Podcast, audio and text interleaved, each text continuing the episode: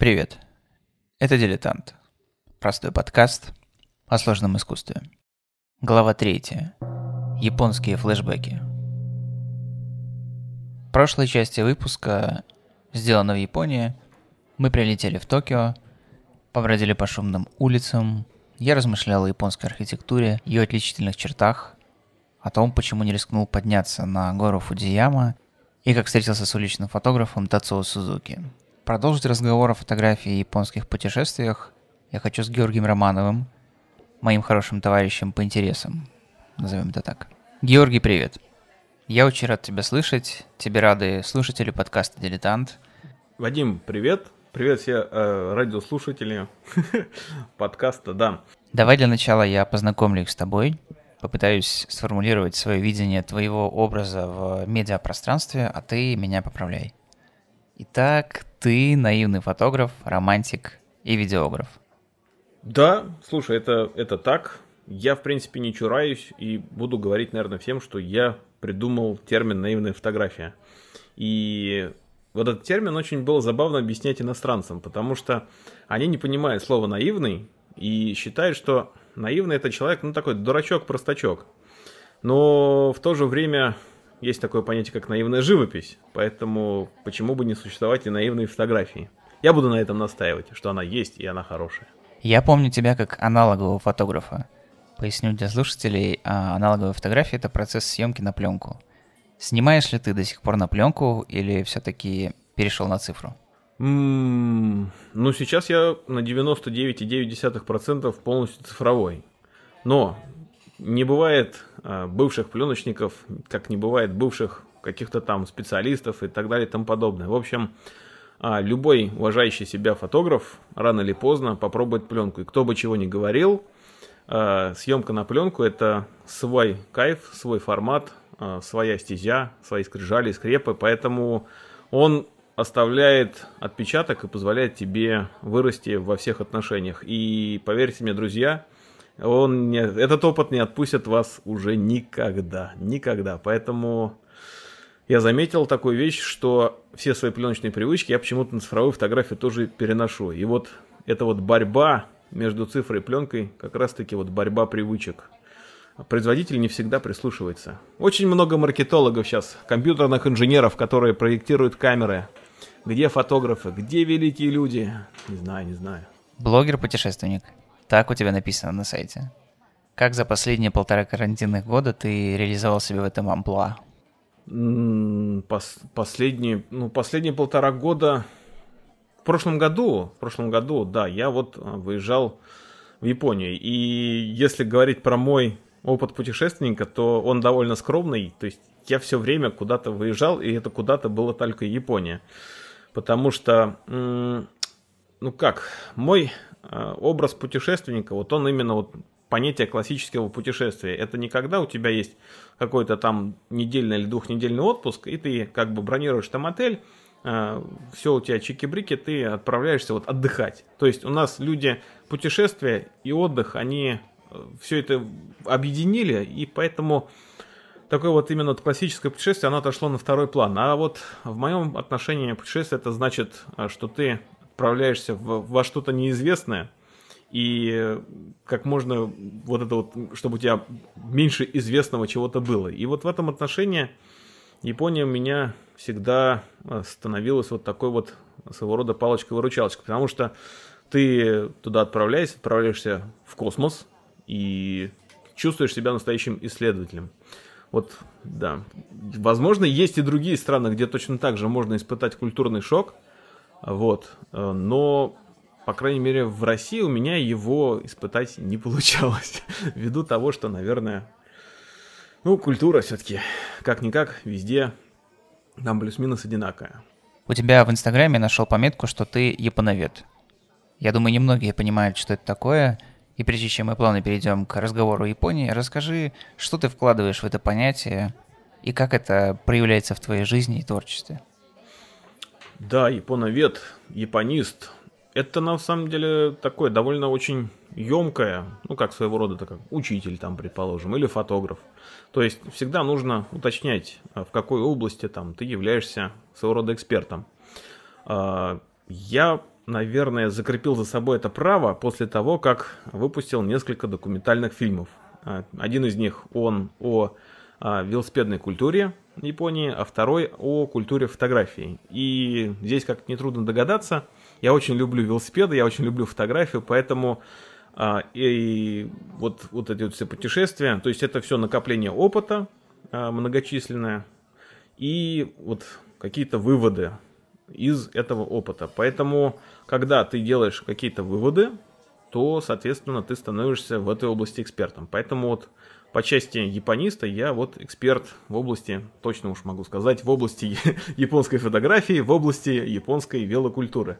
Ну и еще, э, как-никак, старался в свое время, то есть все мое увлечение э, относительно Японии началось, в принципе, с языка, как попытка уйти э, от депрессника, хандры и так далее и тому подобное. То есть оно началось с изучения языка и вот это вот, даже хотя бы какие-то базовые элементы, базовые вещи, они позволили погрузиться в культуру на совершенно ином уровне. Э, я хотел бы рассказать слушателю историю нашего с тобой знакомства. Она достаточно интересная, по крайней мере для меня.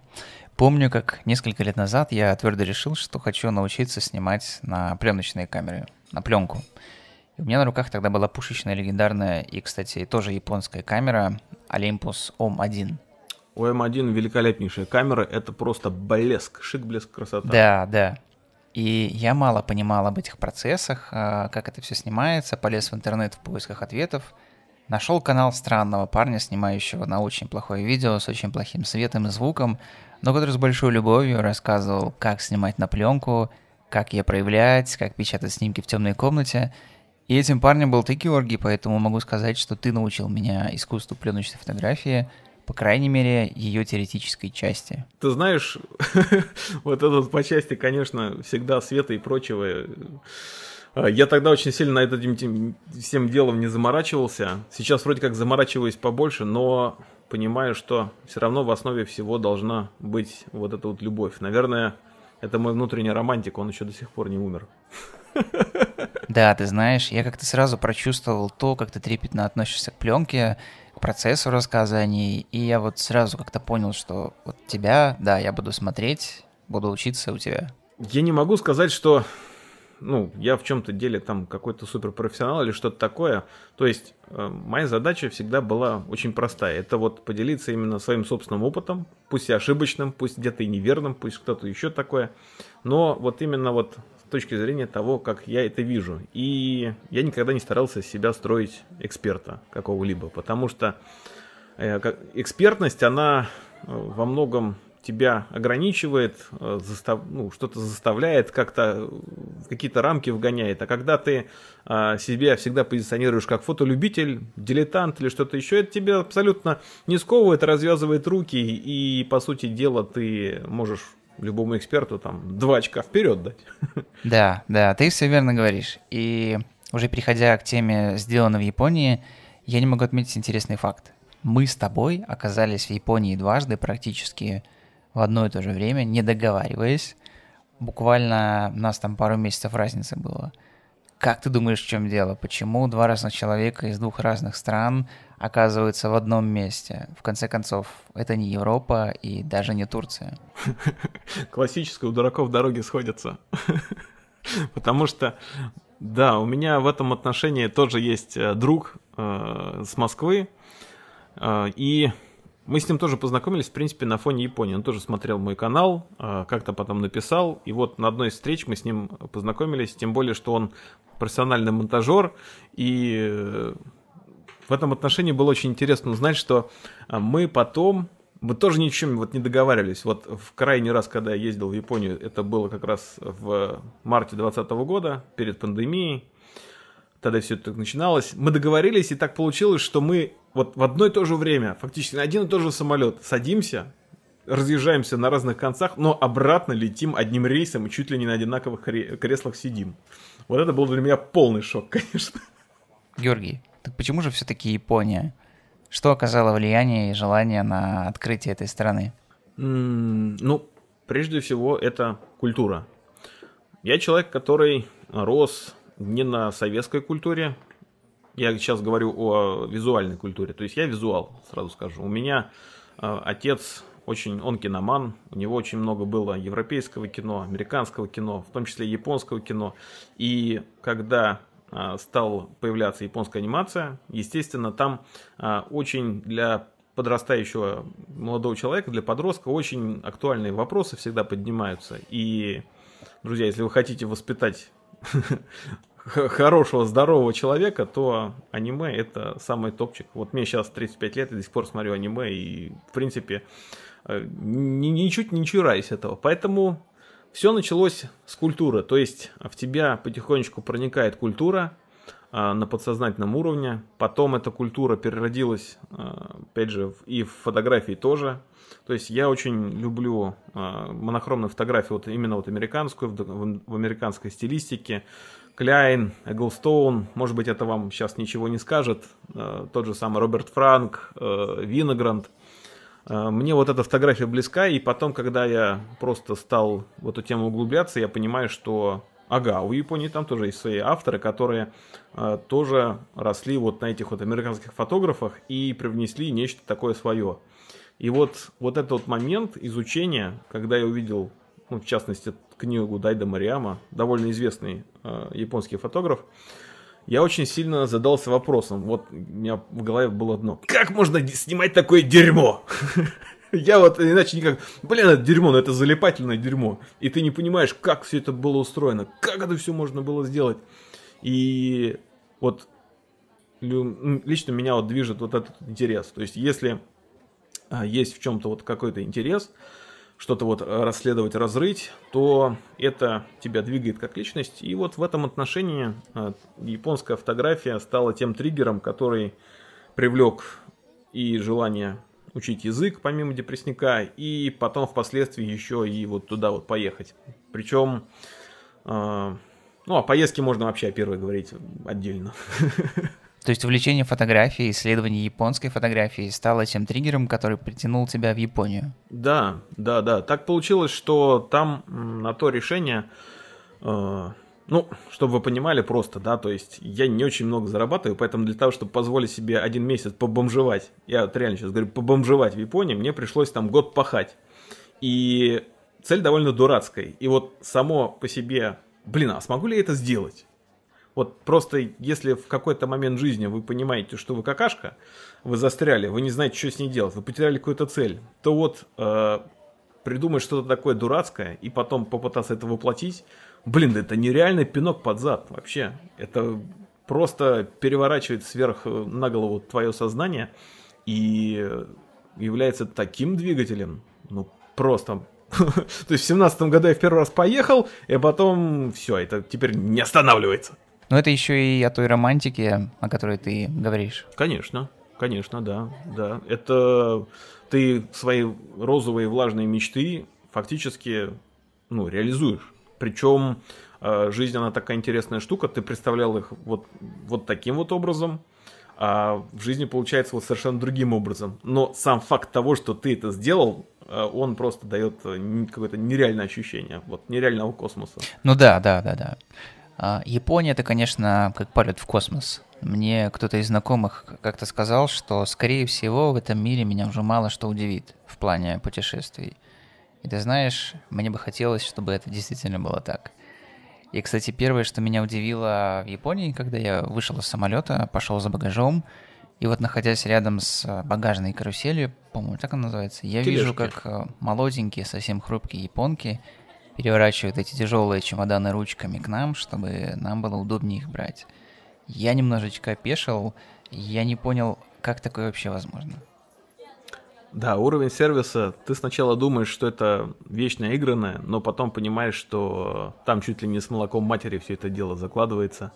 И если вы культурный человек, то прибыв в Японию, вы просто ощутите себя вот в той самой среде.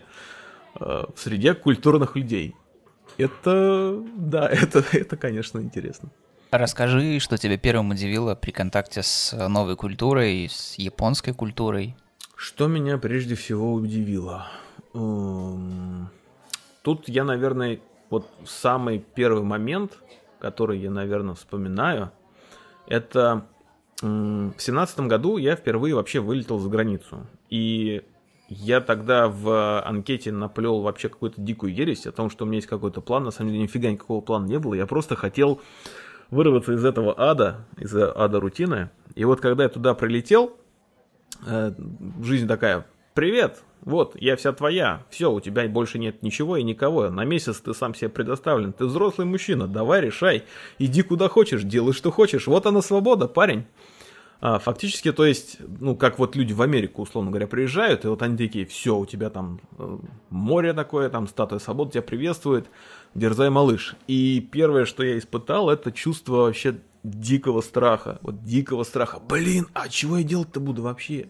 Фиг знает, что я буду делать. И я сидел, наверное, часа полтора, реально тупил просто тупил э, желание подари, э, подавить вот этот вот страх, который, ну, он реально был такой животный. Поэтому... Ну, то есть у тебя был какой-то план путешествия, но он почему-то не сработал. Ну, план был только для визы. План был только для визы, да. У меня был какой-то фейковый отель, а так я вообще не знал, куда я еду. Да, я не знал, куда я еду, вообще, как, куда ехать там в город какой. Я вот буквально вот тыкнул потом э, первый, да, говорит, да ладно, вот хрен с ним, дайте мне самый дешевый билет в район, который куда-нибудь приедет. Вот, и самый первый вот билет, в который я тыкнул, оказался район, оказался самый дорогой, Гинза. Вообще. И там, там вот второй момент, который я больше всего хорошо помню, это японская пара, она увидела меня вот такого вот потерянного дикого. Мужик говорит, слушай, по-моему, у тебя стресс. Выпей-ка со мной кофейку. Вот. Пара оказалась немцев, они тоже путешествовали. Потом, когда, ну, естественно, там состоялась какая-то вот conversation, как говорится, мы так более-менее сдружились, и это был единственный раз, когда меня кто-то угостил кофе. Вот это самые яркие моменты, которые вот я помню вот именно вот с первой поездки. Ну, их, конечно, было великое множество, но вот эти самые яркие. Да, помню, помню только оказавшись уже в Токио, это был район Гинза, и я вот широко открытыми глазами, как в аниме, ходил э, в легком шоке, пытаясь понять, где я и что мне делать дальше. И в этот момент кто-то сзади кладет мне на плечо руку и на русском спрашивает, парень, ты не знаешь, где здесь магазин? И я такой, вау, я подумал, я улетел как можно дальше от своей родины, но родина не хотела меня покидать. Хорошо. Расскажи, в каких городах Японии ты успел побывать и какой из них запомнился ярче всех? На самом деле я не так много городов повидал.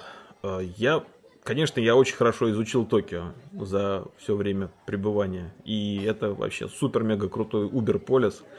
А, если вы любите велосипеды, вот просто езжайте туда, берите в аренду и катайтесь. Там офигенно кататься на великах. Но, да, также я побывал в ну, туристическом маршруте, естественно, это Осака, Коба, Нара. А потом из не таких туристических мест был в Нагое, был в различного рода маленьких деревушках. И в принципе, в принципе, если вот э, так брать э, ис, исключительно вот по моему психотипу, то я бы выбрал Осаку. Потому что Осака это такой своего рода Питер. Ты туда приезжаешь, ты понимаешь, что да, это старый город, да, это бывшая столица, да, там есть люди, и люди там живут совершенно по-другому. То есть если в Токио, например, там а, люди идут бухать а, в основном по пятницам, там, ну, субботам, да, то в Осаке 7 пятниц на неделе. Там люди беспросветно всегда пьют. Но это не значит, что они, конечно, все такие алкоголики там. Просто это вот такая вот особенность. То есть в Осаке это мегаполис, но там никто не, никуда не торопится. И просто прекрасно, великолепно. А в Киото, я так понимаю, ты тоже был? В Киото я был. В Киото я был. Я там был. Причем я был там с другом, э, японцем. Ему спасибо огромное за это. Вот э, не так много, кстати говоря, людей, которые могут э, при встрече с тобой, ну, скажем так, в тебя что-то инвестировать. Я имею в виду вот именно вот материального. И вот тот японец, он мне просто подарил, и это не шутка, фотосистему Минольто, и от, отвел в русский ресторан. Я ел борщ в Киото в русском ресторане. Это было странно, странный был борщ, но я не привереда, поэтому я сказал, что борщ был вкусный. Сам до Киота я не добрался, но от тех, кто там бывал, слышал, что этот город больше похож на туристическую декорацию. Киото действительно очень популярный у туристов. И да, да, там э, много именно вот вещей для туристов. Ну, нужно понимать, что Япон... Япония как таковая, она э, свою туристическую сферу, индустрию в... очень много в нее вкладывает и от этого очень много получает. Поэтому там м, такое сосредоточение лупка, скажем так, да, в Киото, оно достаточно высокое. Но по большому счету я считаю, что его не нужно игнорировать, потому что а, оно, это такой, в общем, там собралось все, что, в принципе, можно найти в Японии. И если, скажем так, вы летите туда галопом по Европам, то побывав в Киото, вы увидите все, что вот там мы так вот любим. То есть э, кимоно, гейш, самураев, саке, э, фонтанчики, садики, карпы кои, ну и что там еще бывает. Вот. в Киото все есть. Но мне, в принципе, не зашел, потому что я люблю зайти в места чуть, скажем так, погрязнее, попроще, где будут сидеть типичные японцы и чуть ли не тебя там свои глазенки выпущат, округлятся и такие думают, о, Гайдзин, ага, ну-ка иди-ка сюда, парень, давай-ка с тобой расскажи, расскажи-ка нам, как ты тут оказался, малыш. Это вот просто много интересных вещей. Ну, то есть, если у тебя есть в запасе две недели на Японию, то Киото и Токио — это локации, где ты сможешь хоть поверхностно, но почувствовать эту страну, да? Две недели, на самом деле, очень хороший большой срок. И здесь очень важно просто, зачем вы туда едете. Если вы едете Э, что называется, собрать как можно больше точек на карте, то, конечно же, вам любая турфирма, да и вы сами можете себе нарисовать и там взять какой-нибудь скипас, э, ездить на синкансенах и собирать эти города, как там пачки-то, да, то Токио, Киото, вообще огонь, зашибись. Э, я бы еще бы рекомендовал туда добавить гору Фудзи, она великолепна, город, кстати говоря, Фуджи, по-моему, так, Фуджи, Фуджи как-то там называется. Там, в общем, расположен аттракционный парк аттракционов Фуджи Q Highland. Я сейчас просто забыл, как он называется, такой небольшой городишко. Но вот просто, чтобы проникнуть именно вот природой. Потому что а, Токио это технополис, это типа роботы 21 век, все круто. Киото это такая культура, а вот Фуджи это именно природа. То есть э, побывать там однозначно стоит. Это действительно очень крутая гора. А что насчет Фудзи? Планируешь восхождение? Блин, я бы с удовольствием. У меня с ней не закрытый гештальт. я когда на велосипеде ехал, у меня э, как раз оказался у подножья и просто вот от, э, скажем так, от осознания того, что, возможно, если второй раз никогда не окажусь, думать, да, я вот на нее попрусь попрусь, насколько там доберусь. И, в принципе, дошел до пятой станции, где уже начинает восхождение на сам пик. Но поскольку у меня не было там ни снаряги, ни черта, уже темнело, вот, то я спустился вниз. Так что это у меня Фуджи не закрытый гештальт, и я бы туда с удовольствием вернулся. И вообще вот чисто вот неделю там тусовался по разным тропам. Вверх-вниз, вверх-вниз, вверх-вниз, потому что гора, еще раз говорю, офигенная. У меня с Фуди особые отношения. Мы наблюдали друг за другом из разных точек э, и городов, но так и не соприкоснулись. Мне кажется, я был еще не готов к подъему, а когда понял, что готов, начался этот коронавирус, и границы уже как полтора года закрыты. Ты сам-то с какой-то сакральной целью туда собирался или просто закрыть свой гештальт, как ты говоришь?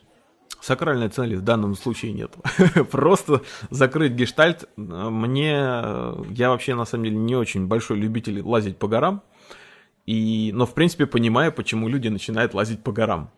И с точки зрения вот просто э, как возможности по ней полазить, Фуджи просто идеальный вариант, потому что там есть, там все благоустроено, тропы великолепные, везде есть всякого рода сервисы, стоянки. То есть это такое диванное восхождение, диванное из диванных. И ну просто это интересно, это весело. Тут никаких высоких целей нет. В первой части этого выпуска я размышлял о японской архитектуре и ее отличительных чертах. Она, правда, очень самобытна и интересна, даже неподготовленному зрителю. Какое впечатление она произвела на тебя? Ты бродил по Токио, Киото, Осака. Какие воспоминания о ней? Э, вот здесь вот реально очень интересный момент. Я могу сказать, что японцы умеют жить. И делают это очень интересно. То есть, ну, чтобы вы понимали, дорогие слушатели, как выглядит э, типичный японский домик, даже в центре Токио, у меня, в принципе, вся жизнь складывалась японская в районе Асакуса.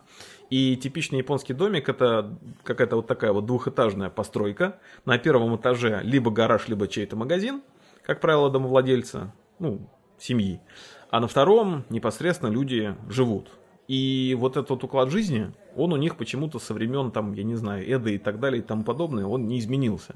И даже когда страна лежала в руинах, города лежали в руинах, они почему-то не стали строить огромные многоэтажки, 10, 9, 20 этажки, не думать ни о какой реновации. Вот почему-то вот у них вот как-то вот все сложилось. У людей, у которых нифига нет места, а, вообще все трудно, постоянно землетрясение.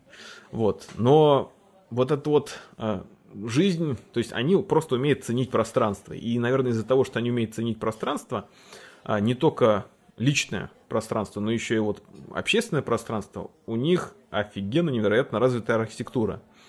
И вообще с точки зрения фотографа а, Япония очень визуально насыщенная страна. То есть в каком понимании, чтобы вы знали там. То есть э, типичный вот московский дворик, да, это 9, там 12 этажей, одна многоэтажка, вторая многоэтажка, прямоугольник такой, да, и площадка там в, дет... Э, в центре. И куда бы ты ни поехал, в принципе, везде ты найдешь вот эту вот типовую а, застройку. А, в случае с японской историей, там, ну, конечно, тоже есть свои паттерны типовые, но, тем не менее, количество визуальных линий перекрытий, вывесок, каких-то, скажем так, движений на квадратный метр, оно просто запредельное. И поэтому там абсолютно точно никогда не будет скучно жить. Просто потому, что визуально очень вкусное. Поэтому а, японская архитектура – это одна из тех вещей, которые точно а, заслуживают уважения. Но вот чтобы вы не думали, что я весь такой, кстати говоря, там э, японо увлеченный человек, хочу рассказать, вот внести маленькую такую ремарку. То есть, на самом деле, русская архитектура, она тоже имеет место быть. И, в частности, вот я живу недалеко а, от дома художников Сенеж, озеро Сенеж, Московская область. И там, оказывается, оказывается, в советское время было что-то такого, что-то типа а, школы советского дизайна. То есть, само по себе понятие советский дизайн вот что вы можете в него вложить? И я тоже думал, ну, наверное, это какая-нибудь там граненый стакан, или вот эта вот бетонная плита, или что-то такое. Нет. На самом деле, в школе советского дизайна люди реально занимались воплощением самых диких идей. И если бы вот эти вот дикие идеи, я имею в виду в плане а, оформления именно вот а, общественного пространства, и если бы вот один из них был воплощен, Поверьте, друзья, мы бы жили бы в совершенно другой стране, на совершенно другом уровне жизни. Потому что э, еще тогда, в 70-е, 80-е годы, они мыслили вот именно вот в масштабе человека. Когда человек идет пешком, чтобы ему было интересно наблюдать, никаких тебе прямоугольных зданий. То есть все очень выразительно, все очень классно. Но, к сожалению, к сожалению, э, все это осталось э, так или иначе вот исключительно в виде каких-то макетов. То есть, ну, не пошло, скажем так, в массы. А вот эта информация о школе дизайна, где об этом можно почитать, посмотреть? Или это какая-то подпольная и секретная информация? Ну, не то чтобы подпольные учебники. А, в принципе, данные есть. И я их узнал просто благодаря своему тоже другу, который занимается непосредственно а, изобразительным искусством. И про дом художников я тоже от него узнал. Просто у нас самая большая беда не в том, что у нас как бы этого нет, а в том, что мы об этом не говорим. Вот, ну, почему-то не принято. Не знаю почему. Вот если в информационном плане вот это вот вставание э, его уменьшать, то я думаю, что будет гораздо интересней. В общем, я тебе обязательно потом э, дам все вводные, Просто я сейчас вот на вскидку ничего не вспомню. Ты знаешь, Георгий, я заметил, что все, кто вернулся из путешествия э, из Японии, возвращаются на каком-то нереальном позитиве. И даже такие персонажи, как мы с тобой, даже спустя годы после путешествия относятся к нему с великим позитивом, назову это так. А было ли что-то, что не понравилось в Японии? Да дофига, на самом деле, чего не понравилось. В Японии офигенно тратить деньги. Вот, в Японии офигенно тратить деньги, а там для этого все просто есть. Но А с точки зрения зарабатывания денег, это просто адский ад. То есть, э, ну, я бы, например, хотел туда поехать, вот, скажем так, работать фрилансером, да, но я не могу этого сделать, ввиду того, что я, с их точки зрения, принадлежу к обществу третьего мира. И вот это вот отношение, скажем так, японца не японца, то есть э, гайдзин не гайдзин, оно у них прослеживается. То есть японское общество это такое, я не хочу употреблять это слово, но я скажу, оно фашистское. Вот они националисты жуткие. Может быть, в этом даже, кстати говоря, нету минусов.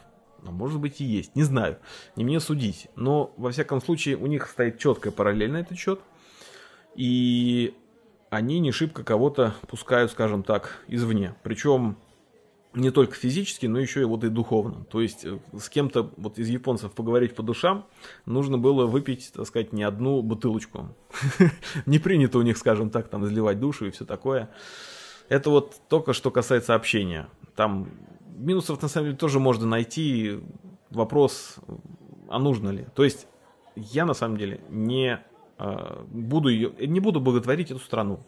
У них есть как э, интересно, безусловные какие-то вещи, плюсы, так и минусы. Вот к минусам, наверное, я бы отнес а, систему, как это ни странно, вот систему воспитания молодежи и так называемой, я не помню, как это культура называется, пожизненного найма. То есть у человека, по сути дела, предопределена вся судьба. Он знает, куда он пойдет, в какую школу, потом он знает, куда пойдет, в какой университет, он знает потом, куда пойдет, э, в, на какую фирму работать, проработает там до самой пенсии, оформит ипотеку, выплатит ипотеку, э, будет на старости лет путешествовать, если он никакая там хрень не, не срубит. И очень у многих людей на этот счет начинает крыша ехать. Вот, поэтому в Японии одно из самых больших э, процентов именно самоубийств. Потому что у тебя жизнь предопределена, и все, шаг влево, шаг вправо, очень сделать тяжело. Я знаю немало японцев, которые вот от этой системы просто бегут. Они бегут, и, например, им в России очень хорошо. У нас иностранцев вообще в России всем хорошо, если что. У нас очень свободная страна есть. Да, интернациональная и многокультурная. И все-таки, общаясь с более молодым поколением японцев, я сделал наблюдение, что они меняются, и меняются очень сильно. Смотрят на Запад, Америку, и вот вся эта архаичность, о которой ты говоришь, она потихоньку стирается и уходит в закат. Я с тобой, в принципе, согласен. А, Америка очень сильно повлияла на эту страну, на эту нацию. Э, если вы почитаете любые статьи, да и вообще, в принципе, когда приедете в эту страну, поймете, что они очень любят, например, гольф, они очень любят, например, бейсбол и вообще, в принципе, американскую культуру. Но это еще связано, конечно, с результатами Второй мировой войны, с окинавскими базами, вот с такими всеми вещами. Но вот как это ни странно, почему-то э, Америка по отношению к Японии чувствует вину и в свое время вкладывала в них э, большое количество денег, после чего Япония из э, там, Китая превратилась в то, что она превратилась. Да, и да, да, сейчас как бы вот молодежь, в принципе, она не хочет быть похожа на свое предыдущее поколение, а предыдущее поколение, оно, в принципе, строило страну вот из руин, с нуля, то есть человек с токарным станком на первом этаже своего дома, там для какой-то Хонды, для какой-то там, для Хонды, Сузуки, там, Ямахи и прочих таких японских гигантов, делал какую-то шпильку, деталь, то есть они поднимали страну, у них был расцвет экономики, потом экономический кризис нулевых, и сейчас вот у них как раз-таки сложилась такая э, ситуация, при которой, то есть все хорошо, в принципе, все хорошо, но куда лучше мы уже не знаем. И вот эта вот молодежь, в принципе, она тоже, она будет себя искать. Она будет себя искать. И я очень бы хотел, в принципе, чтобы вот межкультурный обмен, он имел место быть. Потому что вот к вопросу о, скажем так, о минусах да, японского общества. Они невероятно закрытные. И вот первыми на контакт не идут. Ты можешь идти к ним на контакт, но если ты им не нужен, ты им не нужен. Они тебе не ответят. Сколько я пробивал, блин, всякого рода организаций японских, там тьма тьмущая. Вообще, нафиг ты никому не нужен, если, если ты им не нужен. Вот это минус, конечно, у них, минус. Ты изучал вопрос с целью трудоустройства в Японии? Нет, я сейчас говорю о, о каких-то м, творческих амбициях. То есть э, там хочется вывести проекты, скажем так, на новый уровень. Есть понимание, есть знания, есть проекты какие-то, но, э, скажем так, без взаимодействия с другой стороны ты на этот уровень уже выйти не можешь. И в этой связи, то есть нужно какое-то развитие. Ну, развитие подразумевает общение. А вот это вот общение, оно как раз и не строится. Не получается пока, не взлетает. Давай поговорим о творчестве. Почему в Японии так сильно хочется снимать и что-то создавать? Я летал туда с тем же Олимпусом и постоянно что-то снимал, снимал, снимал.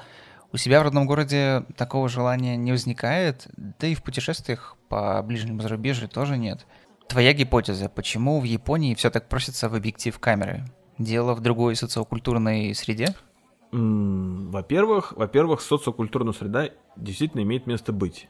А мы ко всему привыкаем. В принципе, ни для кого, я не знаю такой нации, страны, людей, которым бы, ну, до жуди была бы интересна их собственная культура. Если посмотреть на тех же самых японцев, там, они не мечтают о самураях там и всяких таких вещах. Нет, для них это такая же клюква, как для нас с вами там балалайка, водка и там еще что-то такое. Вот. Но а, для нас, конечно, то есть это экзотика, прежде всего. Это экзотика, которая пробуждает а, вот ребенка. Ребенка, который а, в нас по тем или иным причинам, под грузом какой-то ответственности, работы, каких-то логических вещей. Он умирает постепенно, этот ребенок, мы ко всему привыкаем, нас мало чего э, раздражает, каких-то раздражителей, чтобы вот действовать. И в Японии все это дело просыпается, потому что у тебя отсутствует культурный бэкграунд, тебя ничего не связывает, тебя ничего не навязывает, никаких рамок, ничего нету, и ты просто раскрываешься. То есть, по сути дела, а, переходишь в свою первоначальную форму, в форму ребенка. И вот просто я потом со временем научился этого ребенка, скажем так, видеть и здесь, и у нас. То есть а, у нас в любой стране, и у тебя, Вадим, и у меня много чего есть интересного. Но, но вот здесь есть один нюанс. Есть один нюанс. Из-за того, что другие люди как бы не видят а, в собственном там городе, а, подъезде, дворе, улице интереса, соответственно, они и без интереса смотрят на результат твоей творческой деятельности. Вот в Японии я почему я чувствую себя больше фотографом, потому что там, а, скажем так, себе подобных гораздо больше. И когда ты показываешь снимки, люди э, видят в них э, то, что ты, собственно, вкладываешь. То есть они не смотрят на это как баран на новый ворот, они все это понимают, потому что они умеют считывать э, вот этот визуальный код, которым, ну, хочешь не хочешь, нужно обладать. А вот. У нас просто в стране больше было развито литературное движение, даже синематограф тоже был развит гораздо лучше, а вот с визуальным кодом у нас пока не очень. Поэтому ну вот поэтому вот есть то, что есть, да. То есть здесь и желание снимать больше, и как бы проявлять себя. То есть там просто индустрия более развита. Вот и все. Знаешь, я бы хотел поговорить о внутреннем ребенке, о котором ты заговорил. Я не силен в психологии, хоть и сам к нему хожу, но замечаю, что многие друзья в данный момент пытаются пробудить в себе того самого ребенка – который был подавлен там под гнетом нашей социокультурной среды на постсоветском пространстве. Я вот никогда не ощущал э, какой-то подавленности в этом плане. Я всегда делал то, что этот ребенок и просил. Снимал на пленку, купил телескоп и занялся астрономией. Когда я нахожусь в своей северной провинции, я не вылажу из леса, постоянно что-то исследуя, наблюдая. А другим вот приходится даже пробуждать этого ребенка. А ты сам как к этому пришел? Я довольно замкнутый человек, что касается творческих процессов, поэтому здесь я буду эгоистом и скажу, что к этому пришел сам. Ну, есть, конечно, личности, которых я тоже, как бы, в принципе, уважаю и читаю, и когда вот ты о чем-то думаешь, задумываешься, то это как бы гипотеза. Тебе нужно подтвердить. И когда ты у такого же, там, скажем, тебе э, симпатичного с точки зрения мышления человека, ты читаешь то же самое, ты понимаешь, ага, значит там и в американской среде, и в японской среде, и в русской среде, в принципе, у людей одинаковые более-менее ценности. Значит, соответственно, это имеет, имеет место быть. Это факт. Из гипотезы это уже превращается в факт. И вот по поводу фотографий. Ты говоришь, что японцы с большим энтузиазмом их рассматривают, чем местные. Так и есть. Я, показывая снимки Токио японцам, видел их удивление, интерес к моему европейскому взгляду на их культуру. А те же мои друзья рассматривают снимки скорее для галочки, как очередные фотографии из путешествия. Или как что-то похожее. Да, здесь у меня есть, кстати говоря, дополнение небольшое.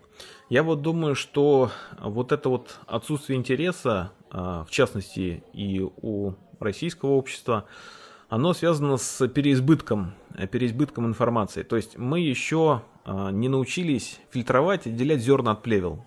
И на самом деле живое общение, вот такое вот, когда ты показываешь э, живые фотографии, оно в сто крат сильнее на тебя действует, чем эти все бесконечные лайки, репосты и прочий говнотрэш из соцсетей. То есть нам просто еще нужно это научиться фильтровать. Вот у японцев это гораздо лучше получается, потому что у них э, вот это вот развито общение между собой. То есть они просто такие, ну как муравьи. Они любят там копошиться, работать в команде. Это вот у них прививается с детства, в прямом смысле слова. Ну да, это удивительно, как в стране, где есть 5G интернет, все погружены в цифровой мир, но при этом им удается как-то сохранить какую-то традиционность взгляды, что ли. Они сохранили культуру аналоговой фотографии, постоянно видишь фотографов, которые что-то снимают. В общем, это удивительно, как они балансируют в мире аналога и цифры. Да, да, да. У людей есть увлечения, а увлечения рождаются из-за того, что у них а, появляется свободное время. То есть тут недавно была у нас новость, что вот хотят люди, людей там, ну не заставить, в общем задумались о, о, о переходе на четырехдневную рабочую неделю. Но специалисты говорят, что как бы Россия это одна из самых работающих э, стран вообще там, в мире, да. Но работать это одно, а вот производительность труда у нас одна из самых низких. И я это могу абсолютно точно подтвердить, потому что я сейчас строю бизнес и понимаю, что такое низкая производительность труда. То есть ты можешь вкладывать огромное количество времени, но отдача у тебя будет не такая высокая, потому что вот та же самая культура производства, она низкая. И поэтому у нас не так много свободного времени, которое мы можем тратить на какие-то увлечения. Ну, все-таки будем реалистами. А, есть цель, там работа. Работа дает деньги, деньги нужны для того, чтобы не только там фотоаппараты покупать, но еще и там семью кормить, какие-то счета оплачивать. Вот. И получается, что какая-то часть у и времени, и денег, она у большинства, то есть такая маленькая довольно. И нету возможности, наверное. Или желания. Георгий, я хотел рассказать слушателям этого втором фильме «Звук затвора», но понял, что лучше, чем сам автор, этого никто не сделает. Ты снял его во время последней поездки в Японию и вот недавно смонтировал. Расскажи, как появилась идея? На самом деле он не должен был появиться. Ну, как я думал, что он не должен был появиться. Потому что э, в декабре нет, в декабре, вру, в марте 2020 года, когда я туда ехал, я вообще, в принципе, ехал с целью просто снять фильм. Но поскольку я раньше этого, в принципе, не делал, то есть я понимаю, что нужно было какую-то идею создать, нужно было написать какой-то сценарий и все такое, но у меня не было никакого плана в голове, поэтому я сказал, давай, мальчик, иди вперед, просто снимай. И вот идея с первым фильмом, она родилась прямо на улице. То есть там это очевидно велосипеда, культура, ты все это дело собираешь. А вот попутно с фотокультурой, со звуком затвора, все было не так однозначно. То есть, когда я приехал, я был занят монтажом только первого фильма. К лету я его закончил, выпустил все такое. И тогда, в принципе, все положил на полку, забыл об этом. И вот только вот ближе к осени я понял, что, блин, а ведь на самом деле, то есть я понимаю, что сейчас у меня такой, скажем так, подугасание интереса к Японии как таковой, подугасание интереса ввиду м, причин ограничений там, финансовых и других к пленочной фотографии, поэтому нужно поставить какую-то точку. И когда я стал м, изучать тот материал, который у меня есть, я понял, что, блин, да там пласт культура, мое почтение, да там времени столько, что я могу собрать офигенное кино. И вот первый опыт первого фильма, лег в основу второго, скажем так, там уже какая-то завязка, сюжет, повествование, такие всякие вещи появились. А, так вот и появился именно второй фильм. Но рождался он очень долго, муторно, и я до конца даже не понимал, как он будет выглядеть, потому что все это делалось между делом. То есть, если вы, друзья, думаете, что а, любая вещь, она рождается, это когда ты садишься там с утра до вечера, закрываешься в комнате и делаешь, нет, не всегда. Иногда вот нужно заставлять себя по 20-30 по 30 минут в день вот тупо чем-то заниматься одним, и неважно чем там. Но конкретно вот именно вот с точки зрения, ну вот, для меня это был фильм. Подбирал ли я музыку для него, э, резал ли картинки какие-то, э, что-то еще. То есть нужно было им заниматься. И неожиданно для себя к весне я его закончил. Прям был в шоке, честно. Давай ты попытаешься смотивировать слушателя потратить время на просмотр твоего фильма. Чем он так уникален? Посмотреть мой фильм. Я думаю, что с точки зрения глубины понимания японской фотокультуры вы не найдете ничего и никого. Потому что э, там, в этом фильме, квинтэссенция пятилетней моей работы и дружбы с различного рода авторами. И это возможность видеть авторскую японскую фотографию изнутри. Вот я думаю, что это может быть основной причиной. Ну, еще можно просто посмотреть на те районы, в которых вы, скорее всего, не побываете. Я оставлю ссылку в описании к выпуску. Я так понимаю, посмотреть его можно через систему донатов, да? Да, да. Пока это через донаты, друзья. Ссылочку, Вадим, оставь, пожалуйста, лишняя копеечка не лишняя. Ну и рассказывай, какие у тебя планы на Японию в будущем? Что хочешь сделать, куда подняться, что покорить? Хороший вопрос. М-м, планы менялись довольно стремительно. В принципе, в принципе, как таковой к Японии я охладел. Но туда можно возвращаться бесконечное количество раз и бесконечное количество раз что-то открывать. Поэтому думаю, что ее я не, не брошу. И э, сейчас прорабатываю проект, не знаю, как он будет выглядеть, как на что будет реализовываться. Это э, тематическая именно вот поездка с другими еще ребятами. Есть такой Андрей Жилин, он играет на японской флейте Секухати. Есть еще Александр Вурдов, он создатель учебника Канзява эссе администратор группы. Хорошие, сильные. В общем, сильные мужики, хорошие. Вот хочется сделать что-то для них, потому что э, мой опыт и вот их знания, они могут породить какой-то интересный фильм. И есть еще такая вот монашеская тропа. Я бы вот хотел по этой тропе их провести. Это духовное путешествие, прежде всего, буддизм. То есть хочешь познать страну, э, познай ее религию. И в этом отношении просто я не познавал религию Японии вот с точки зрения вот такой паломничества. И это может быть вот именно вот э, очень интересный опыт э, вот с этой точки зрения. Это вот такой вот маленький проект, скажем так, он амбициозный, но маленький. А вот побольше и более эгоистичный, это, сейчас не поверите, вот на месяца три э, на какой-то остров забиться, и там повыживать. Вот просто, вот скажем так, диванное выживание, когда у тебя есть рамен, спальник, тепло, и нафиг ты никому не нужен. Ты знаешь, Георгий, прежде чем а, мы завершим эту беседу, я хочу задать тебе последний вопрос. В последнее время я очень много общаюсь со своим окружением о культуре, искусстве, и этот подкаст в чем-то является отражением этих разговоров. И вот часто слышу от людей, что происходит какое-то угасание творческое – словно прекрасное исчезает из этого мира. Ты тоже говорил о потере интереса к каким-то вещам. Дай творческое напутствие тем, кто сегодня потерялся в этом плане. Может, вчера они еще снимали на пленку, а сегодня приуныли. Где им найти творческий источник, энергию? Как попасть снова в этот поток? Совсем недавно я посмотрел еще раз фильм «Форест Гамп». На протяжении всей своей пока еще недолгой не жизни, я смотрел этот фильм разными глазами. И вот, чем старше становишься, тем э, интереснее становится это кино. Оно глупое, наивное, романтичное, но в нем есть один очень простой посыл. Беги, Форест, беги. Если не знаешь, что делать, просто делай. просто создавай, просто твори а, и поменьше думай. Вся проблема, она из головы. То есть включайте ребенка, поменьше думайте, побольше делайте. Больше я ничего не скажу.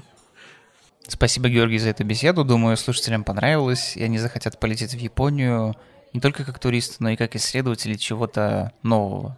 Спасибо, дорогие слушатели. Всем любви и пока. Да, я постоянно повторяю из выпуска в выпуск, что нужно быть э, открытым к чему-то новому. И вот Япония действительно то, к чему нужно быть готовым, потому что она вас точно удивит. Это был «Дилетант», простой подкаст о сложном искусстве.